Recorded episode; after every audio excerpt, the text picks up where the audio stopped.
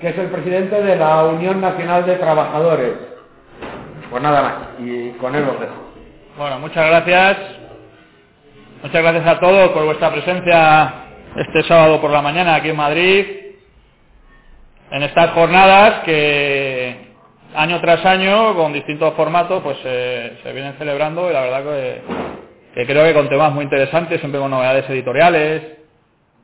La verdad es que creo que la labor que hacen nuestros editores en general, y tenemos unos cuantos, eh, es magnífica y merece el apoyo de todos nosotros. Eh, vamos, yo diría que sin discusión. Si nos gusten más unos libros, nos interesen más otros, pero realmente la labor que hacen es extraordinaria y yo querría empezar pidiendo el apoyo y que compréis, compréis los libros porque los libros son las mejores armas de las que podemos disponer. Y bueno, mi tema es el de la presentación de este libro, de, de CONS, Central Obrera Nacional Sindicalista, eh, que es, la segunda edición. Aquí yo presenté también la, primera edición hace cinco años. Veréis por el grosor que se ha... Dice el editor que ha hecho una labor de corrección. Eh, yo no he comprobado la corrección, pero desde luego lo que es evidente es la ampliación, porque tiene bastante más páginas que, que la, primera, la primera edición. Con lo cual, pues creo que se justifica más que de sobra eh, el adquirir este esta nueva edición de, de Cons. Además, era un libro muy necesario, muy necesario porque sobre la Central Obrera Nacional Sindicalista se ha escrito muy poco, se ha recopilado muy poco y eh, creo que dentro de lo que es el nacional sindicalismo en concreto y el patriotismo en general, era una asignatura pendiente, con lo cual yo agradezco especialmente al editor este empeño en, no solamente en sacar esta primera edición, sino en corregirla y ampliarla en esta segunda de ediciones Fides, que yo, yo no tengo ningún interés económico en el libro, no, no, me llevo porcentaje ni nada, con lo cual os puedo animar a comprarlo sin eh, que nadie piense que con eso estoy haciendo negocio, porque no estoy haciendo negocio. Eh, al final, aquí lo que se trata es de mantener estas editoriales que tan buena labor hacen y, y bueno, cada uno con nuestra contribución podamos hacer que esto siga adelante. Algunas de las cosas que voy a decir ya las dije hace cinco años porque ciertamente al hablar de la CONS, pues eh, como el tema es el mismo, algunas cosas eh, las repetiré, aunque esas que mencioné hace cinco años, porque a lo mejor algunos, de hecho algunos me consta que estuvisteis presentes en aquella presentación, eh, pues como ya lo conocéis lo pasaré un poco más, más por alto, pero no quiero dejar de mencionarlo porque me parece importante. En 1934 había un gran dilema, un gran dilema en la dirección de los falangistas.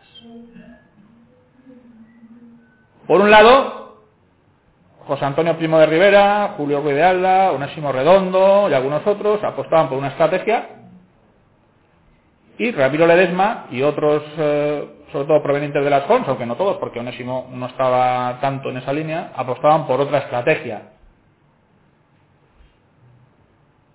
La estrategia de José Antonio Primo de Rivera era ir al campo, acudir a las zonas agrarias. Si empezáis a repasar los mítines que daba José Antonio Primo de Rivera en aquella época, vemos que son mítines la mayoría en campo de Criptana, en no sé dónde, en pueblecitos, por ahí. Ramiro era más de actuar en las ciudades, en las fábricas, en el mundo obrero. José Antonio pensaba que en el campo era donde quedaban aún valores, donde aún se podía rescatar la esencia de España. Ramiro creía que precisamente porque los obreros eran los explotados y los que estaban siendo manipulados por la izquierda, eran los que eran más urgentes rescatar en ese momento de las guerras marxistas. Los dos tenían razón. Es decir, eh, realmente no, es incompatible pensar lo uno y pensar lo otro. La cuestión es a qué das prioridad en tu acción política, eh, si a una estrategia o a otra, porque llevar las dos al mismo tiempo es complicado. Finalmente optan por llevar las dos adelante, porque efectivamente se produce esa acción, sobre todo política, en el campo. Recordemos que gran parte de la acción sindical, por ejemplo, de Redondo, era en el campo en el sindicato remolachero, etcétera. Pero al mismo tiempo apuestan también por la acción obrera. Como todo, a veces apostar por una estrategia mixta como esta supone eh, repartir fuerzas en tantos frentes que al final muchas veces no se cubre ninguno de los dos suficientemente. A veces hay que optar y dar prioridades. Ellos eh, apostaron por esta solución mixta.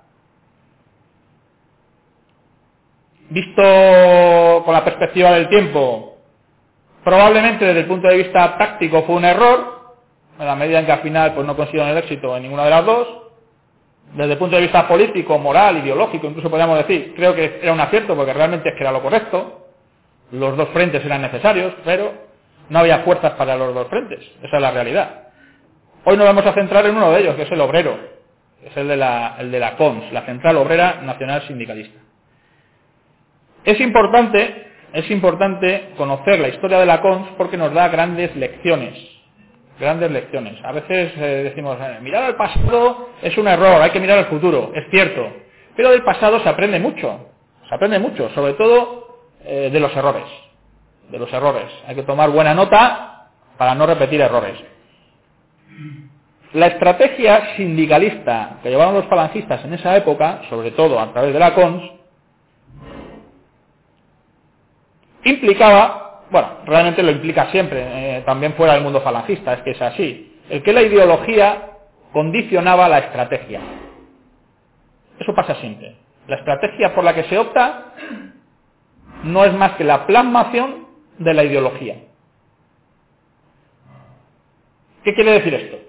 Que según tú tengas unas ideas, de ahí se deduce a qué objetivo te diriges, cuál va a ser tu campo de actuación, y luego lo que sí varían, y eso ya no depende de la ideología, son las tácticas, es decir, qué cosas concretas vas a hacer. Pero el hecho de optar por la acción sindical no solamente es una cuestión de táctica, es también ideológica, porque tú crees en el sindicalismo y eres sindicalista. Entonces crees que hay que hacer sindicalismo. Es decir, es una consecuencia eh, estratégica derivada de una creencia ideológica, de un principio ideológico. Evidentemente, quien no cree en el sindicalismo difícilmente va a llegar a la conclusión de que su actuación estratégica está en el mundo sindical. Porque si no está en sus principios ideológicos, yo creo que esto se entiende. Luego, otra cosa son las tácticas. Si hay que hacerlo con un sindicato propio, si hay que practicar el entrismo en otros sindicatos que ya hay. Bueno, esas ya son las tácticas y no dependen tanto de la ideología como de la evaluación de las circunstancias que uno hace y la apuesta que hace por una táctica o por otra. Y ahí también se puede equivocar o no, pero ya no es una cuestión ideológica, o por lo menos lo ideológico no es lo que prima. ¿Qué sostengo yo? Que la estrategia de los eh, falangistas en esa época y de la CONS en concreto era absolutamente correcta y tan absolutamente válida, que es más válida hoy incluso que entonces, ahora lo explicaré, y sin embargo creo que las tácticas se equivocaron en general, con algunas excepciones. Creo que en general, tácticamente, lo hicieron francamente mal. Francamente mal. Se equivocaron en muchas cosas. Pero la estrategia sí me parece que era la correcta. Voy a empezar por la estrategia. La estrategia básicamente se puede resumir en cinco principios. O cuatro, mejor dicho, cuatro principios. El primero, primer principio estratégico.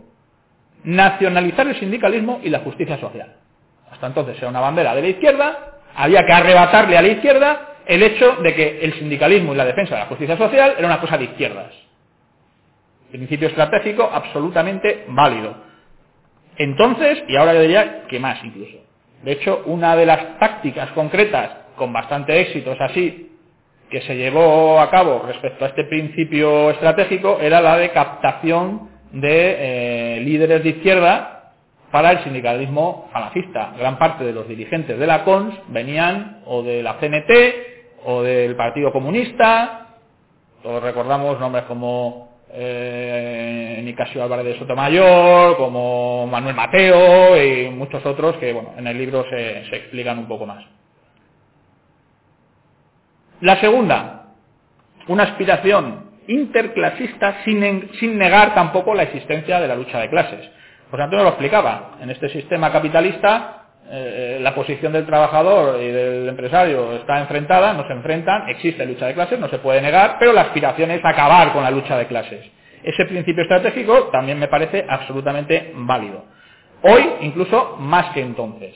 Vivimos en la época de la globalización, eh, donde la lucha obrera está ya incluso en otras dimensiones, ya eh, los enemigos del empresario honrado, trabajador, autónomo, etcétera, son los mismos que los del obrero, son los mismos los del obrero, son las grandes élites financieras, es el mundialismo que nos agobia, es el libre mercado, eh, realmente hoy es más fácil percibir que entonces que todo el que trabaja, sea en el puesto de empresario, sea en el puesto de obrero, tiene como enemigo aquel que vive de los que, de los que trabajan. Hoy se puede ver incluso mejor que entonces.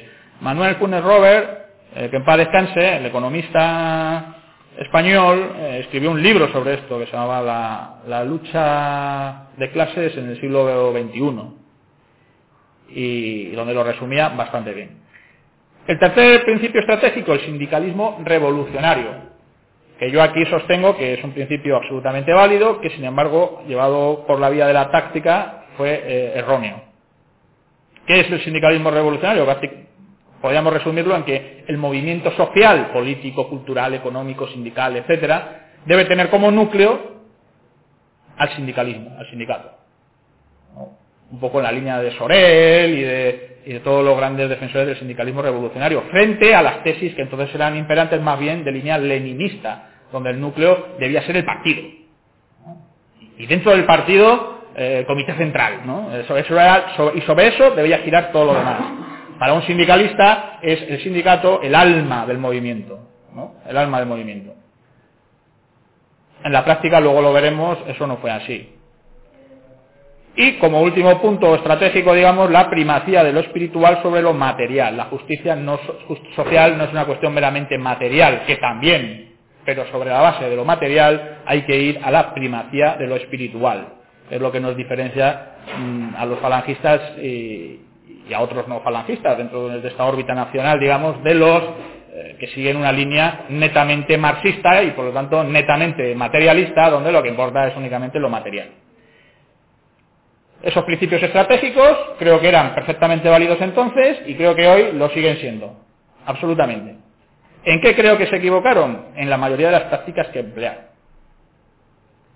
Fundamentalmente por dos razones. Primero, porque estas tácticas eran muy contradictorias, en ocasiones contradictorias con los propios principios estratégicos, ahora lo explicaré, y porque la CONS no tenía fuerza social suficiente para imponer sus tácticas. Voy a señalar rápidamente seis tácticas que yo creo que son las que caracterizaron a la CONS y al sindicalismo falangista en general, y la mayoría de ellas, veremos que algunas no, algunas sí que fueron correctas, pero la mayoría de ellas me parece que fueron eh, errores eh, manifiestos, y por lo tanto de los que hay que tomar nota también para hoy. La primera, la gran campaña, por la que más se conoce a la CONS, con los desempleados. Quienes no lo conozcan, en el libro lo explico en la introducción un poco mejor, básicamente consistía en darle unos volantes eh, a, los a, los desempleados afiliados al sindicato para que se presentaran en las empresas y en esos volantes se decía, eh, usted, por resumirlo, ¿no? Eh, dé usted trabajo a este empleado que viene recomendado por nosotros o si no, aténgase las consecuencias. Por resumirlo, es una táctica que empleaba sistemáticamente la izquierda en todo el mundo, los sindicatos de izquierda en todo el mundo, y de no izquierda, porque por ejemplo el fascismo italiano lo utilizó en Italia con bastante éxito, incluso el nacionalsocialismo en Alemania también con bastante éxito, sin embargo para la CONS fue un auténtico fracaso. ¿Por qué? Porque el empresario al que le llegaban esas recomendaciones, entre comillas, se encontraba con que su empresa, quien mandaba, era la CNT o en menor medida, pero también la UGT, que decía que, pues si tú tienes miedo a las represalias de la CONS, imagínate a las nuestras. Y al final lo que hacía era meterlo en un cajón. Es la realidad. Luego, la, operación fue, eh, en general, en mi opinión, un error. Estratégicamente era buena, porque efectivamente pasa a un colectivo como el de los desempleados, tratas de buscarles trabajo y tratas de ejercer la presión que crees que puedes ejercer para que obtengan trabajo. Pero la táctica sobre el terreno fue un error, no funcionó. No funcionó. De hecho, acabó desprestigiando en gran medida el sindicato falangista a la medida en que los trabajadores desempleados llegaban a la conclusión de que ese papel no les valía para nada. Luego, craso error, en mi opinión, repito. Otro craso error, el boicot a la huelga de la construcción y a otras de huelgas que hubo. La CONS se dirigía al empresario, oiga, a los trabajadores que están de huelga, nosotros ofrecemos nuestros militantes para ocupar ese trabajo. Craso error. Y en este caso, tanto estratégico como táctico, las dos cosas. ¿Por qué? Primero, porque los empresarios en general tenían más miedo a las represalias de los sindicatos de izquierdas que a, que a las consecuencias de parar la- las, las obras, en definitiva. Y en segundo lugar, porque esto era la práctica de lo que se llama el esquirolaje. Es decir, mientras unos están reivindicando, yo mando a mis trabajadores para... Claro, la imagen de la CONS ante los trabajadores en general se hundía. Y esto la izquierda lo aprovechaba estupendamente. Fíjense, estamos aquí de huelga reclamando unas cosas y aquí llegan estos de la falange para ocupar los puestos de trabajo nuestros. Peor no se puede hacer. Peor no se puede hacer. Error craso, no, lo siguiente. Lo siguiente. En el caso de la Revolución de Octubre del 34, eh, les empleó la misma táctica, la, situa- la situación era distinta, porque claro, eh, no es lo mismo eh, reivindicaciones laborales que una revolución de ese carácter, en, en cuyo caso pues se puede justificar más que tú, de alguna manera, intentes que no se hunda el Estado en el sentido de la- de España. Lo que pasa es que, claro, aquí se mezcla España con el régimen, con el sistema, y al final no está claro si la falange está con el sistema o contra el sistema o qué. Es decir, se puede entender, se puede justificar, el resultado también es erróneo. Y la imagen que se da del sindicalismo falangista es también errónea. Errónea. Por más que se intentaba justificar, la justificación no, no era suficiente. Craso error también. Una campaña tácticamente muy buena. Es así. El boicot al SEPU. SEPU, eh, bueno, ahora no sabréis la mayoría lo que era, pero era, era creo recordar, Sociedad Española del Precio Único. Eran unos grandes almacenes de la época, que hoy podríamos decir de alguna manera, en ese caso eran eh, propiedad fundamentalmente de financieros judíos, que estaban eh, explotando, digamos, eh, la forma de producir y vender a, precio prácticamente de costo y de paso hundir al comercio nacional. Bueno, hubo un boicot mm, de todo tipo, ese creo que estratégicamente correcto y tácticamente también correcto. La imagen que en esos momentos daba el sindicalismo falangista, eh, la, excusa fue que despidieron a unas empleadas falangistas cuando se enteraron de que eran del sindicato de la falange y demás. Pero bueno, el caso es que a raíz de eso comienza la campaña contra el SEPU y era una campaña que era acertada de fondo, porque era una crítica de fondo correcta y además tácticamente también correcta, porque lo que se percibe por parte de la sociedad, sea falangista, sea de izquierda o no, es que efectivamente los del SEPU son unos sinvergüenzas y efectivamente cualquier campaña contra el SEPU se justifica, la haga quien la haga. Por lo tanto, esa campaña eh, es de las que sí que conviene tomar nota para bien. Igual que de lo anterior que he mencionado, conviene tomar nota para mal y para no repetir jamás esos errores. Los dos últimos errores los voy a pasar un poco más, más, más rápidamente. Fueron la incapacidad, entiendo yo, para sacar provecho de las circunstancias y para eh, lograr apoyos circunstanciales. Eh, la CON se veía incapaz de llegar a ningún tipo de acuerdo circunstancial con ningún otro sindicato. Al final, la CON siempre estaba enfrentada a todos.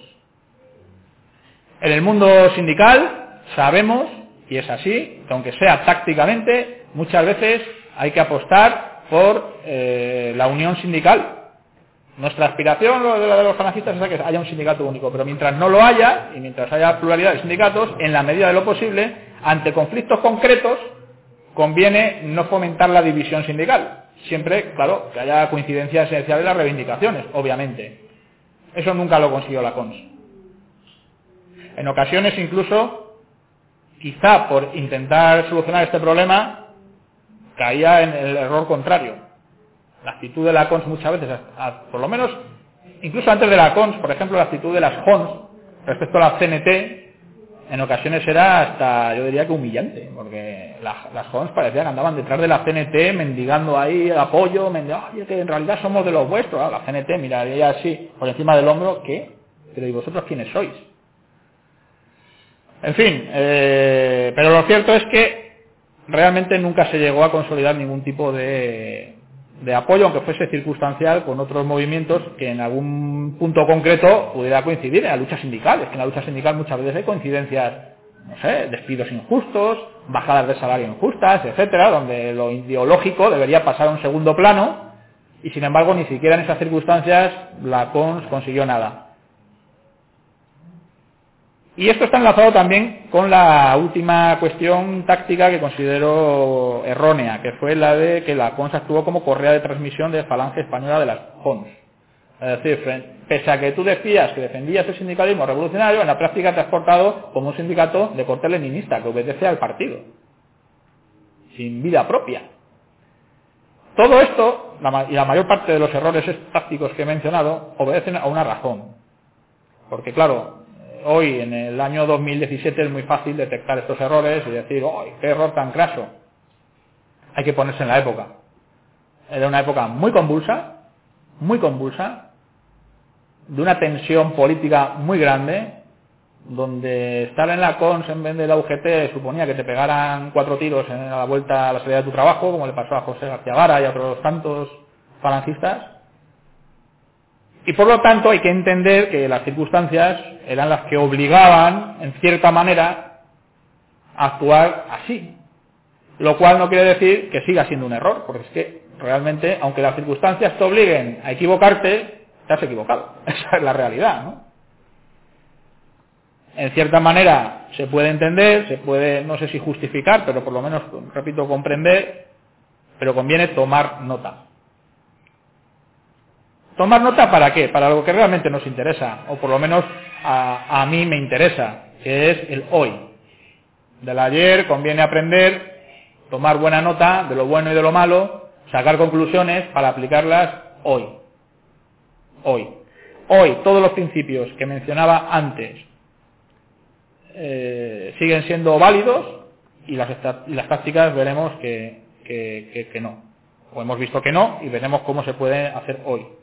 Pero antes de entrar en, esta, en esto último, ya me quedan cinco minutos y no me alargaré más de ello, eh, se trata de constatar que el sindicalismo hoy y la lucha social hoy en general, cuando digo social me refiero a política, económica, sindical, cultural, la lucha en general, se mueve en otro contexto. Es evidente. El contexto es distinto.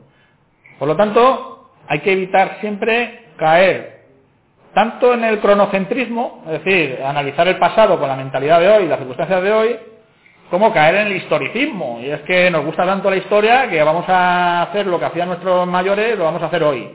Eh, no, no, son dos errores eh, crasos que hay que intentar evitar a todo trance. El sindicalismo hoy ofrece dificultades muy grandes, quizá de otro tipo a las de ayer. Lo esencial, que es que se juega con el pan de la gente, sigue siendo lo mismo.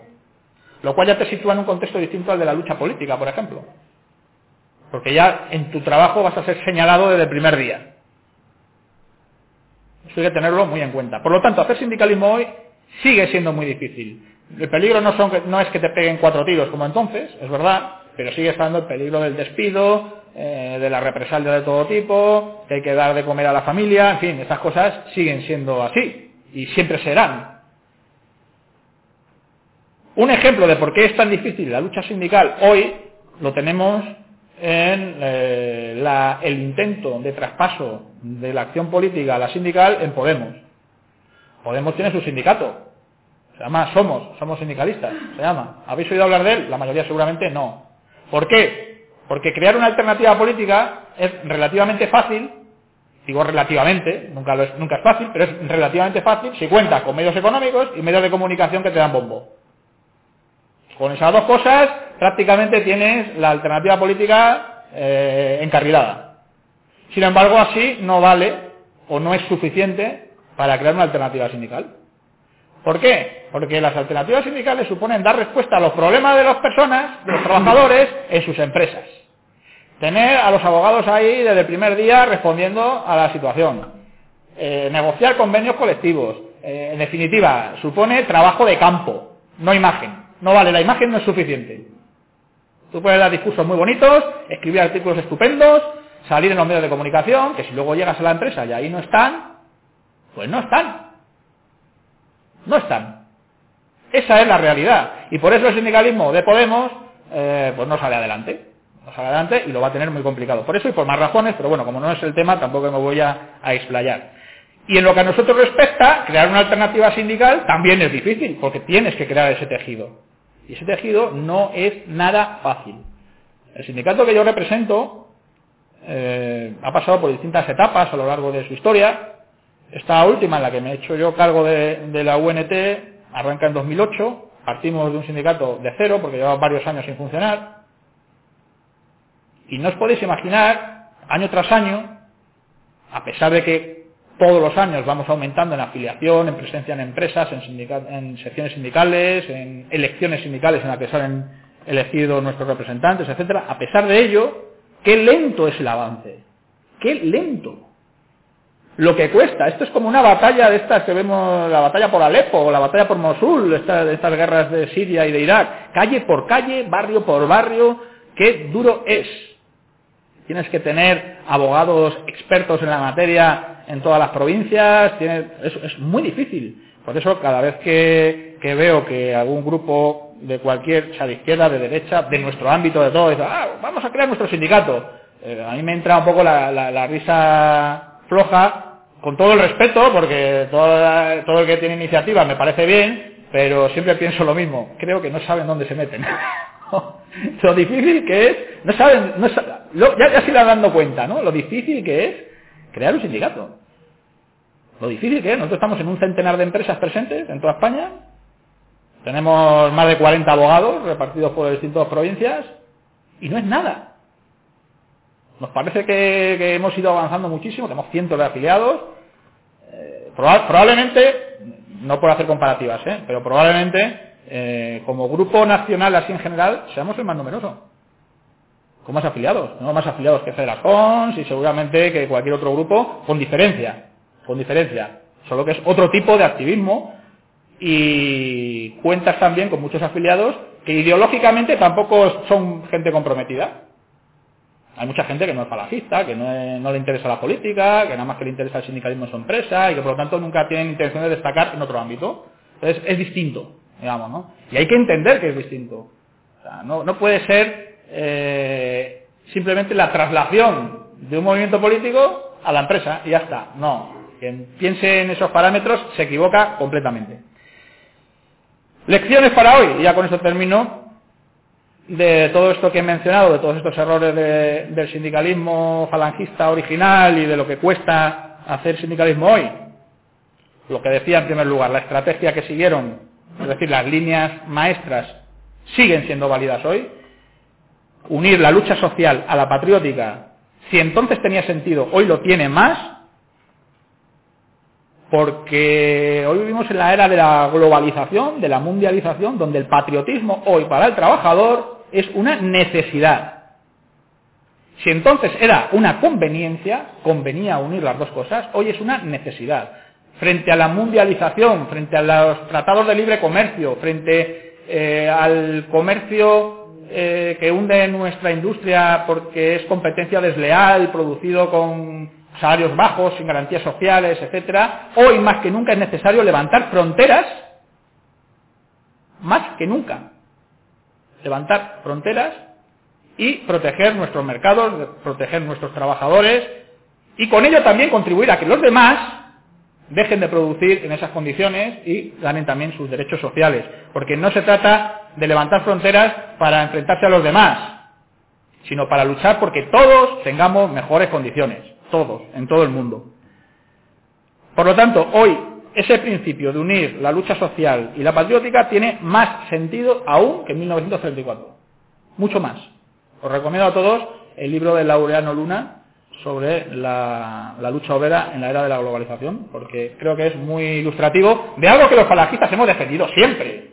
Lo que pasa es que a veces falta que alguien escriba un libro donde esté todo bien compilado, bien ordenado, bien argumentado, etcétera, ¿no? No es una novedad, pero realmente merece la pena y además está escrito desde la perspectiva del año 2015, que creo recordar que es cuando se escribe, pero vamos, de nuestra época. En segundo lugar, la lucha combinada. ¿Qué quiero decir con la lucha combinada? La lucha contra el sistema por un lado y contra el falso sindicalismo por otro. Que nunca la lucha contra el falso sindicalismo implique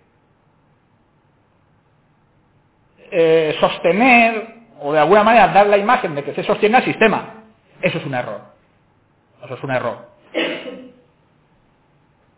Nunca un sindicalista de verdad, nunca, sea falangista o no lo sea, debe ser un esquirol. Jamás. Un esquirol no puede ser sindicalista. No lo es.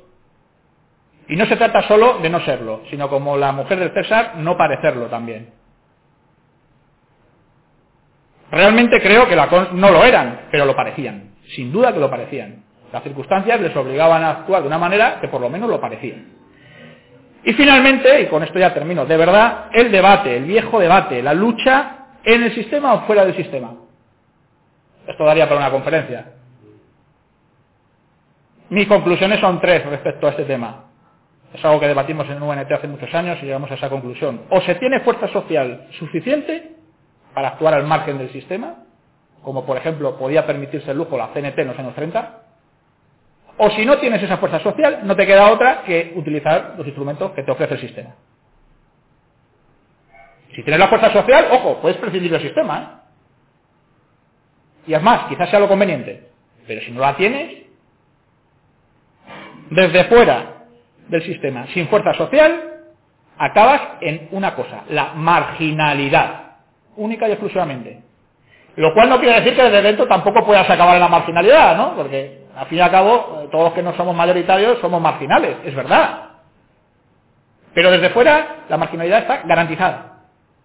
No hay otra opción que la marginalidad. Y el ejemplo es la misma CNT que cuando tenía fuerza social podía prescindir del sistema en los años 30 y sin embargo hoy el sindicalismo de la CNT, sinceramente, a los empresarios le hace hasta gracia. Esa es la realidad.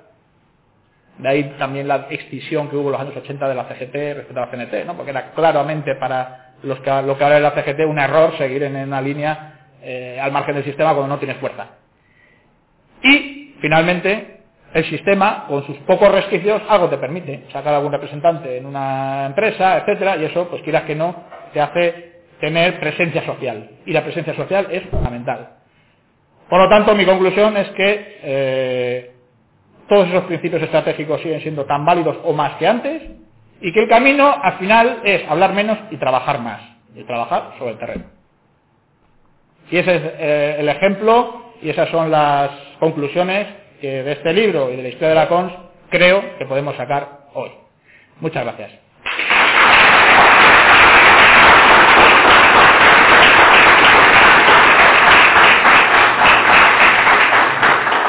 Bueno, no sé si queda un minuto o dos para hacer preguntas, ¿sí?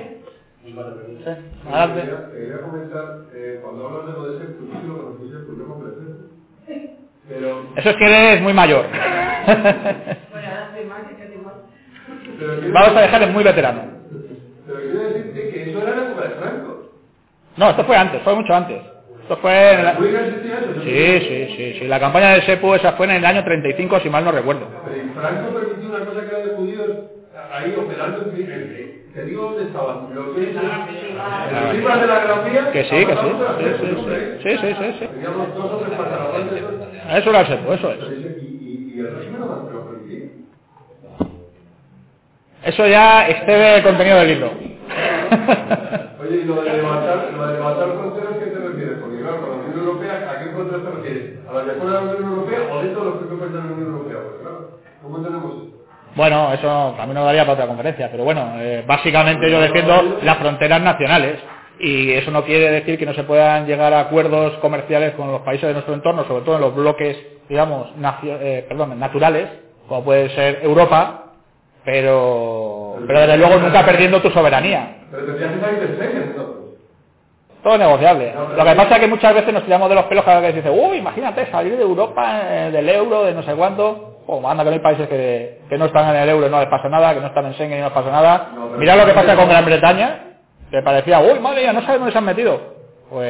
Es que eso, eso, eso- Pero bueno, es otro debate. No, pero es que eso, ejemplos no.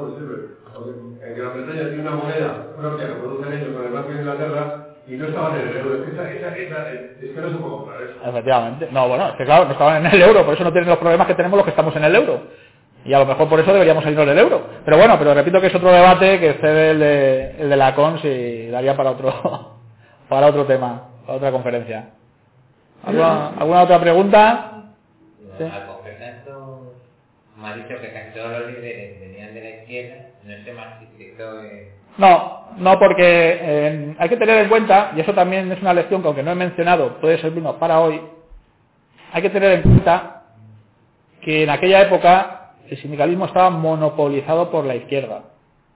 Había unos sindicatos católicos importantes, es verdad, pero eran en determinados ámbitos, en fin, no eran tan generales. Y los que de verdad actuaban en el mundo obrero eran los sindicatos de izquierdas. Entonces, mucha gente, sin ser de izquierdas, estaba en esos sindicatos. Incluso eh, eh, con ese vago principio de que el que defienda al obrero es el de izquierdas, aunque tú en realidad no seas ni marxista ni nada de nada, Y eso también pasa hoy. Yo conozco a mucha gente de comisiones obreras, de UGT, de la CGT, etcétera, que en realidad ideológicamente no deberían estar ahí. Pero están ahí porque es el sindicato que hay en su trabajo, el que se preocupa por ellos, el que, en fin, eh, cuando tienen un problema es al que pueden acudir y no tienen otra alternativa. Entonces, como no tienen otra alternativa, pues están ahí. Así conozco. Así. Y eso es una realidad con la que hay que operar.